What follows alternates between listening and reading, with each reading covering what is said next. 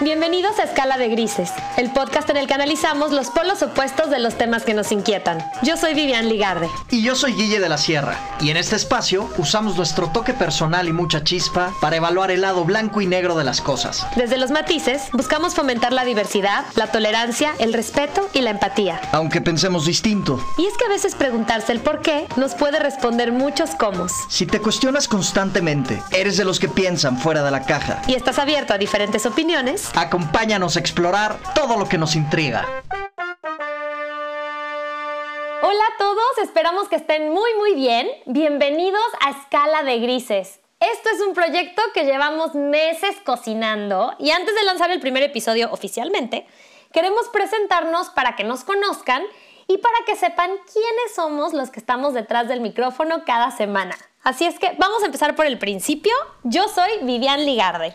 Y yo soy Guille de la Sierra.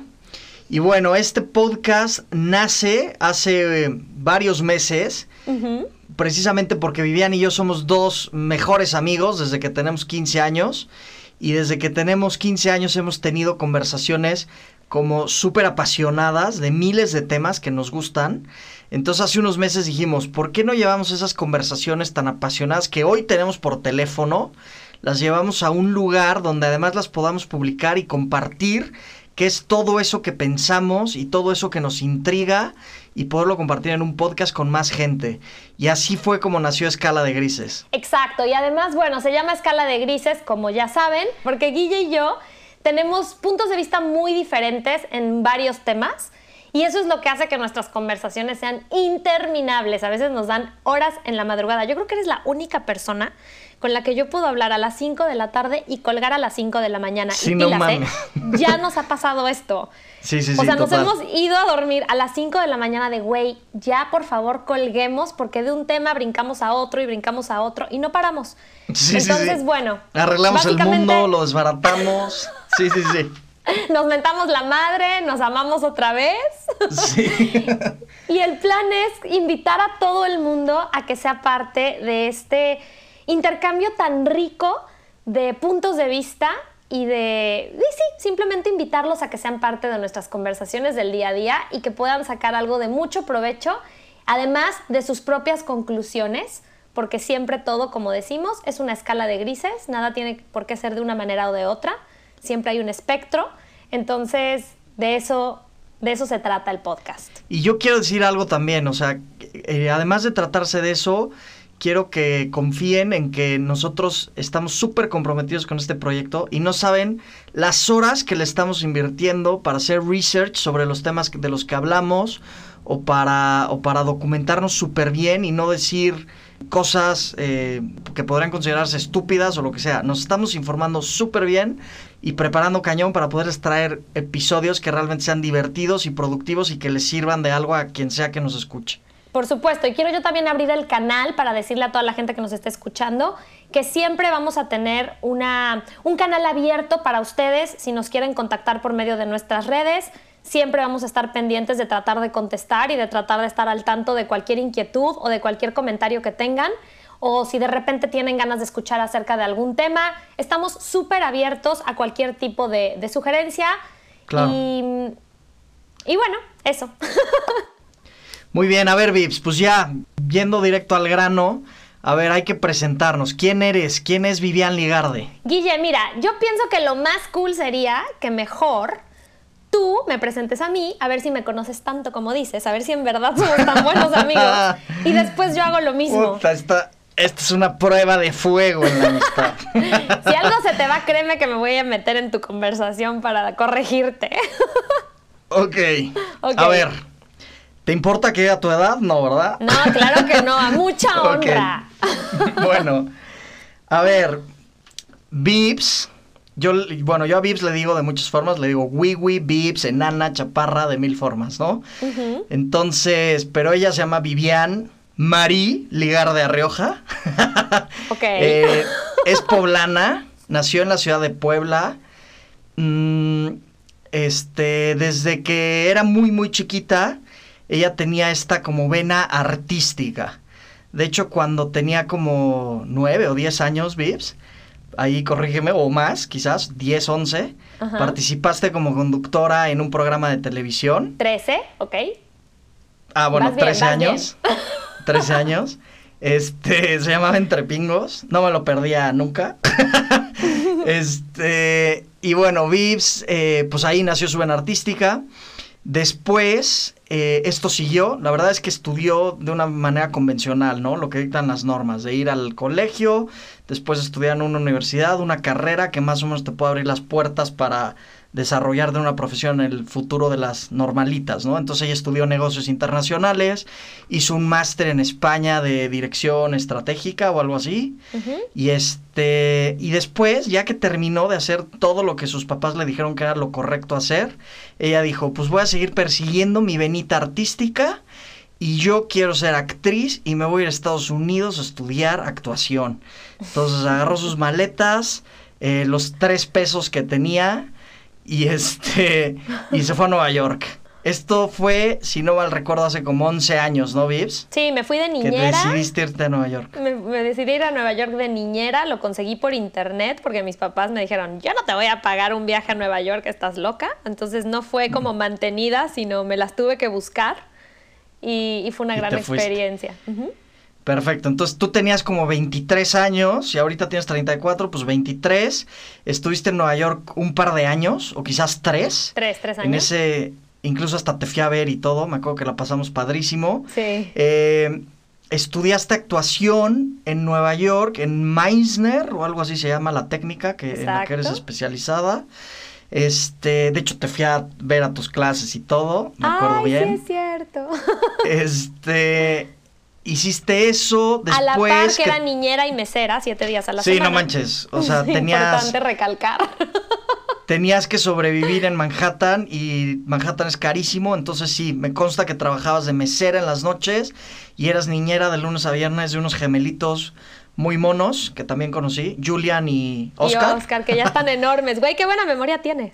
Sí, me acuerdo perfecto de ellos, porque por ellos te digo wiwi, porque ellos te decían wiwi. Ay, sí, Entonces- Mis niños. Entonces, después terminaste de estudiar, te fuiste a Miami a, a buscar hacer telenovelas. Este, tú, tú, tú, bueno, tenías el apoyo de tu tío que también está en Miami, que tenía una este, escuela de actuación, entonces ahí más o menos también podías dar clases en su escuela para mantenerte y al mismo tiempo buscar este, una carrera haciendo telenovelas en Miami. Eh, lograste buquear como tres o cuatro proyectos allá de telenovela, hasta que de repente sufriste una decepción amorosa, eh, un shock profesional también, Sí. y dijiste a la mierda, no quiero estar en Miami, este, estoy despechada, ¿qué hago con mi vida?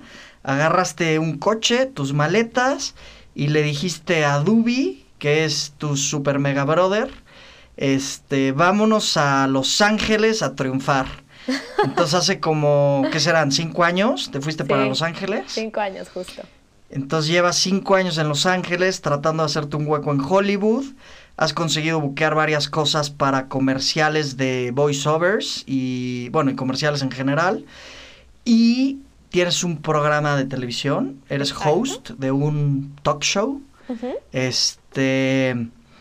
Y bueno, has hecho ahí proyectillos. Creo que también grabaste por ahí un documental que me lo mandaste. Eh, bueno, filmaste un documental para los puristas del séptimo arte. y este. Y bueno, te has estado ahí haciendo un y hueco. Y últimamente estás en una etapa de reinvención nuevamente. Total. Eh, y estás emprendiendo un proyecto nuevo con eh, agua, que se llama Kangen, que es agua como muy, muy healthy y con distintos tipos de pH. eh, que además de que tú ya eres una consumidora de ese producto, pues ahorita estás tratando de desarrollar un negocio en torno a esto. Claro. ¿Correcto? ¿Se me olvidó algo? Muy correcto. Todo está bien a grandes rasgos, Guille. Te felicito. Te felicito. Ok. Y bueno, muchos de los detalles de toda esta explicación o descripción que, que Memo acaba de dar de mí los iremos platicando también eh, en los episodios por venir, porque hay mucha tela A ver, de se me olvidó algo. cortar. A ver, se ¿qué me se olvidó te algo. olvidó? Eres soltera. Y lo digo para, para Que que, se apunten claro. ahí los que, te está- los que están escuchando. ¡Es soltera! Por ahora, vamos a ver.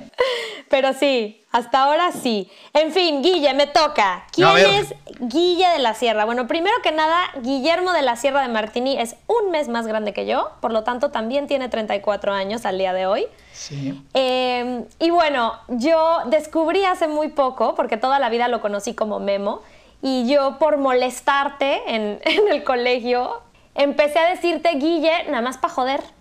Y ahora resulta que la gente lo conoce más como Guille que como Memo, porque, bueno, en España Memo quiere decir bobo, yo no lo sabía, entonces la gente prefiere decirle Guille, y cuando él se enteró de eso, él también ya prefirió que fuera Guille. Así es que básicamente yo te bauticé. Lo sí, cual... tú me bautizaste. Pero me siguen Sí. diciendo Memo, ¿eh? O sea, son las dos. Sí, sobre todo la gente que te conoce desde hace mucho tiempo. Pero bueno, Memo nació en la Ciudad de México y después de muy chiquito se fue a vivir a Puebla, en donde empezó el colegio. Ahí es donde nosotros nos conocimos desde muy, muy, muy chiquitos. Entonces fuimos al mismo colegio, después fuimos a la misma universidad. Guille estudió negocios internacionales, al igual que yo. Y bueno, también se graduó, después tuvo, no es cierto, no sé si fue antes o después de la uni o durante la uni, pero bueno, tuvo una experiencia en Disney. Eh, se fue a Disney World durante seis meses a trabajar y a estudiar, ¿correcto? Ocho, ocho meses. Ocho meses a Y trabajar fue durante la uni. Durante la uni, el último semestre.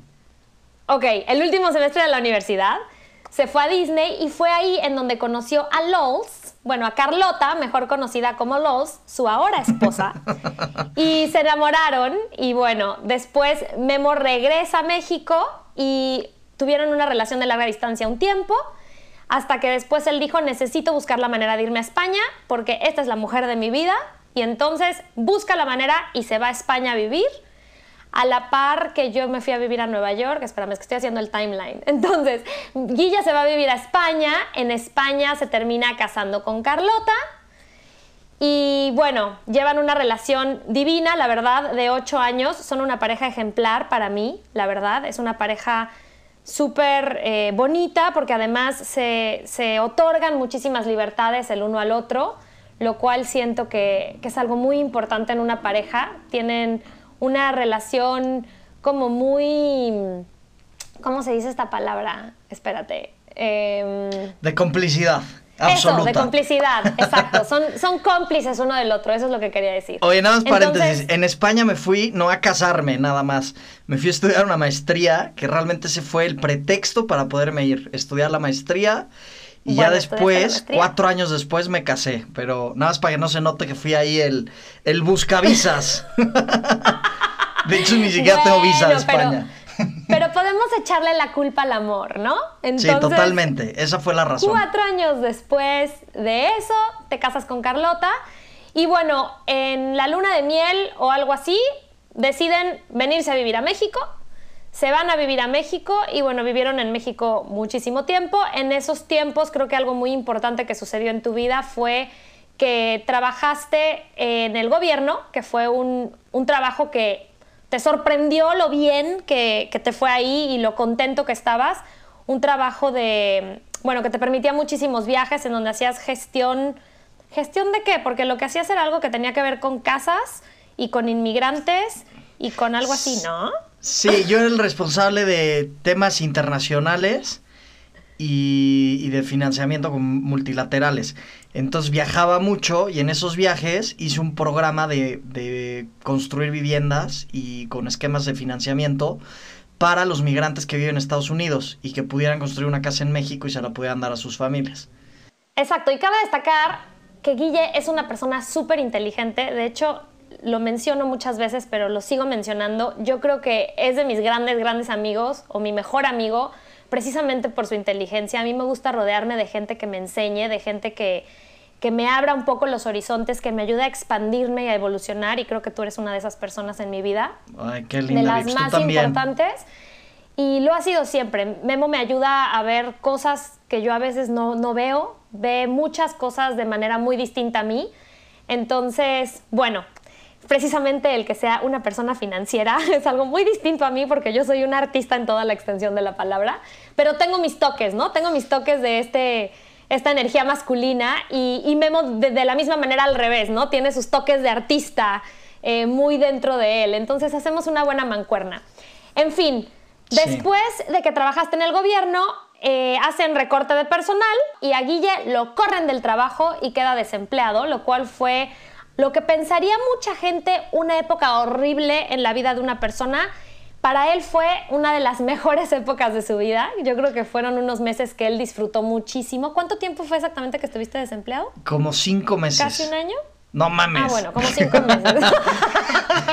no, como Entonces, cinco meses. bueno, logró uno de sus grandes sueños, que era ser un mantenido por su esposa. por el tiempo que le duró. Güey, lo dirás de broma, Y- pero sí es mi gran sueño.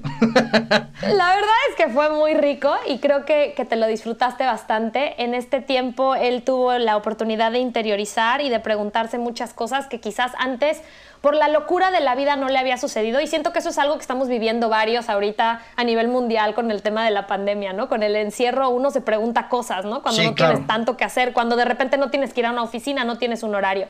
Claro, Entonces, claro. en tu caso, creo que lo viviste en esa etapa de- o en esa época de tu vida en donde en esta en este encontrarte a ti mismo descubriste también varios talentos. Yo creo que uno de los uno de los logros más grandes de esta de esta época fue que empezaste a escribir tu libro. Claro Sí. que no lo terminaste en cinco meses, No. pero lo empezaste, empezaste el proyecto en ese, en ese tiempo. Uno de los, de los capítulos, no se me olvida, se llamaba El trabajo de buscar trabajo. Entonces fue como un tipo diario, un journal para ti mismo que se terminó convirtiendo en libro. Que bueno, aunque lo terminaste tres años después, es una de las grandes cosas que yo también te admiro. Yo siempre he querido escribir un libro. De hecho, yo empecé medio a escribir un libro y nunca le he dado el seguimiento que, que debe de, de tener. Sí, es muy difícil. Entonces, es bueno, pero es también un puntito más a mi lista de cosas que admiro por ti, que admiro Gracias. de ti, más bien. Este, y bueno, él escribe su libro y después de escribirlo consigue el trabajo de sus sueños, o el que pensó que era el trabajo de sus sueños por mucho tiempo, que es, bueno, financiero en un banco muy importante en México. Memo viene de una familia, eh, su mamá se dedica a eso, a, las finanzas, su papá es economista, entonces ya lo trae un poquito en el ADN. Y bueno, llevas todos estos años trabajando con este banco, tiene un, un trabajo de 8 de la mañana a 6 de la tarde Y es un trabajo que a él le encanta hacer, creo que le encantan las ventas y es excelente para ellas porque es una persona que tiene mucha labia, que se sabe expresar de manera increíble, ya lo, ya lo irán conociendo más en el podcast, me fascina su manera de expresarse, me fascina su manera de hablar. Ay, Memo te puede, te puede vender cualquier idea. en verdad es un poco peligroso porque a veces es una de las razones por las cuales nuestras conversaciones son tan apasionadas, ¿no? Porque a veces, a veces de verdad me haces cuestionarme cosas que yo digo, ay, pero, pero es nada más por cómo lo estás expresando que me estás convenciendo, pero, pero tienes ese don. Entonces, bueno, esa yo creo que es la historia a grandes rasgos de quién eres. No sé si me perdí algo, no sé si lo dije todo bien, ya me no, la tú. verdad ya estoy hasta con la lágrima en el ojo de la, de la bonita presentación que hiciste de mí. Sí, Coño, sí. Guille, eres mi mejor amigo. O sea, faltaba más, ¿no? No, superamos la prueba los dos, ¿no? Se puede decir. Sí, sí la superamos, sí la superamos. Oye, y a ver, este, nada más quiero contar rápido cómo es que somos amigos. Este, tú también Claro. cuenta un poquito si quieres tu versión o si quieres este, empezar, como quieras, pero nada más brevemente. Nos conocemos, como decía Vips, desde que somos chiquitos, teníamos como siete años, yo creo. Yo llegué a Puebla cuando tenía seis, entonces como a los siete ya conocí a Vivian. Y después, eh, pues éramos parte del mismo grupito de amigos, pero realmente nos hicimos mejores amigos cuando nos fuimos de intercambio, como decías. Nos fuimos a Europa los dos cuando teníamos 15 años. Ella se fue a Alemania, yo me fui a Dinamarca. Vivimos un año en Europa y este y ahí fue donde surgió esta gran amistad que ha perdurado por 20 años ya. Éramos unos mocos y vivimos nuestras primeras pedas juntos, güey. A esa edad. Sí, bueno, yo O ya me había empedado antes, pero la tuya probablemente sí.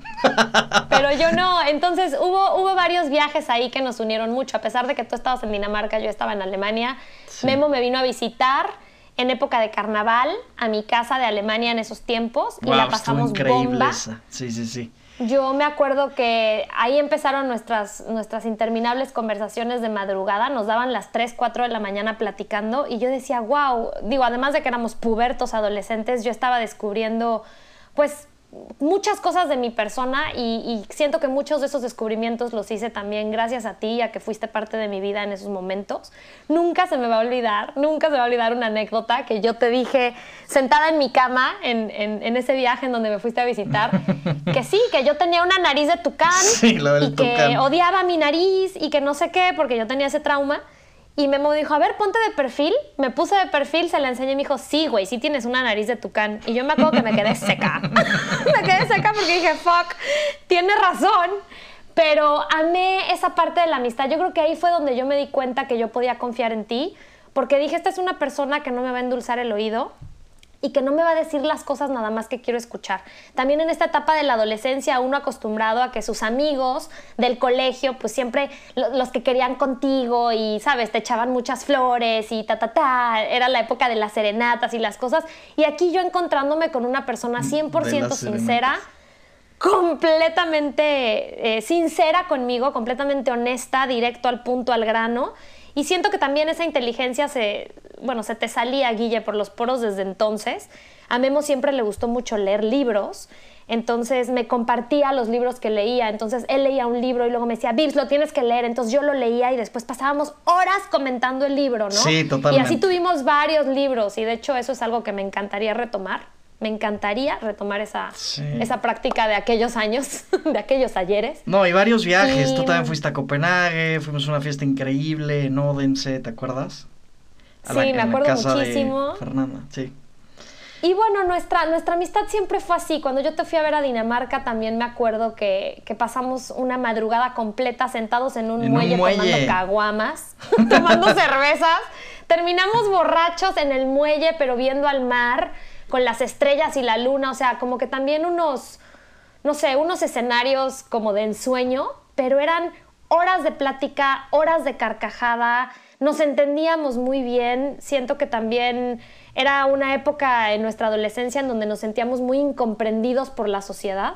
Claro. Porque nadie sabía, nadie sabía lo que estábamos sintiendo. Entonces ahí fue donde hicimos mancuerna y donde se creó esta amistad tan bonita que sigue hasta el sol de hoy, con todo y la distancia y el tiempo que ha pasado, porque bueno, la vida nos ha separado, la distancia nos ha separado, pero al final nuestra amistad sigue tan sólida como siempre o más. Claro, y esos 20 años de amistad, ¿quién iba a decir que en un punto iban a, traducirse en crear un podcast juntos, ¿no?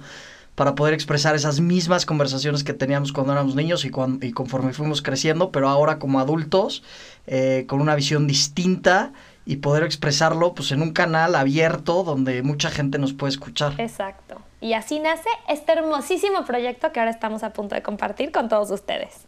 Exacto. Pero ¿qué te parece si para que no se extienda mucho este episodio y para que nos siga conociendo la gente, hacemos una, una pequeña dinámica que se me ocurre? Ok. Ronda de preguntas rápidas. Tú me preguntas algo, yo te contesto muy brevemente, tú contestas esa misma pregunta brevemente y luego yo te pregunto y así. ¿Te late? Órale, una pregunta y una pregunta entonces. Una pregunta y una pregunta y los dos la contestamos, ¿va? Pero rapidísimo. perfecto. Va, a ver, Bills. ¿Quién empieza? Empiezo, empiezo. Ok, ok. A ver, Bills, ¿cuál es tu mayor miedo? Ah, mi mayor miedo, perder mi libertad. Definitivamente perder mi libertad. Y ahorita con todo lo de la pandemia y que si a fuerza para poder viajar te vas a tener que poner la vacuna y el chip y esto, o sea, esto me tiene aterrada.com. lo que más valoro en la vida es ser libre. Entonces, ese es mi mayor miedo. sí, y no vacunarte, me queda claro. no soy antivacunas, pilas, ese es otro tema. Pero soy anti-coronavirus vaccine, sí. Ok, mi mayor miedo es enfermarme. Me aterran los hospitales, los médicos, las agujas, la sangre, todo. enfermarme sería horrible para mí. Y luego que se enferme un ser querido, ¿no? Eh, te toca. Ok, perfecto, me toca a mí. Mm, dinos alguna de tus manías. A ver, tengo una que además el nombre científico se llama tricotilomanía y es básicamente... o sea, es una manía casi clínica, ¿no? Bueno, no, no es para tanto. ¿Trico qué? Tricotilomanía. Es que te gusta arrancarte vellos o pelos de algún lugar del cuerpo y en mi caso es de la barba. O sea, me da así como mucha como mucho jugo quitarme pelos de la barba. Por eso me tengo que rasurar siempre. no tienes barba. No, me tengo que rasurar siempre porque si las veces que me he intentado dejar tantita barba me estoy quitando los pelos. Y la otra es... Perfecto. Y la otra es que para dormir tengo que dormir forzosamente como abrazando una almohada con las piernas. Y eso a Carlota la tiene harta porque cuando duermo con ella, que son la mayoría de las noches, le pongo las piernas a ella. Eso es horrible porque yo he tenido novios que, que, duermen abrazando las almohadas y a mí me da coraje porque digo, coño, abrázame a mí. Lo para mí es al revés. Pero bueno, a ver, una de mis manías es exprimir granitos y puntos negros. No manches. ¡Puta, qué asco! Si alguien tiene un grano en la cara, mientras estoy hablando con esa persona. Te lo juro que no puedo ni ponerle atención de que solamente me estoy imaginando en reventarlo. ¡Qué asco! Me, me, me, choca que un novio tenga algún grano en la espalda y que no me dejen quitárselo, me trauma. De hecho, alguna vez en mi vida tuve una aplicación en el celular que exprimía granos así en la pantalla del celular porque me da muchísimo placer reventarlos. Uh -huh. Y bueno, otra de mis manías es que duermo con dos almohaditas chiquitas desde que soy bebé. Y, y, bueno, hoy tengo 34 años y sigo durmiendo con ellas, viajan conmigo, me las llevo a todos lados. Y no es que no pueda dormir sin ellas, porque de que puedo, puedo, pero no quiero. Duermo más rico cuando, sí. cuando las tengo. Entonces, Ubico perfecto a tus almohaditas. Sí, total. Bueno, a ver, siguiendo con, el, siguiendo con esta ronda, me toca, ¿verdad? Sí, te toca. A ver, ¿qué te da oso? Ay, echarme un pedo enfrente de alguien. Soy tan pedorra, güey. No puedo, no puedo, no puedo. Mi exnovio me decía, por favor, Vivian, por favor, échate un pedito porque No yo no mames. puedo más deteniéndolos. Y yo, no, güey, no puedo echarme un pedo enfrente de la gente. Entonces me da muchísima pena, güey. Y más si son apestosos, me muero. Yo creo que me da algo si... No, no, no, no. De verdad, me da hasta pena pensarlo. Puta, a mí la verdad es que esta pregunta es muy difícil para mí porque, o sea, mi sentido del ridículo está por los suelos, así que casi nada me da pena.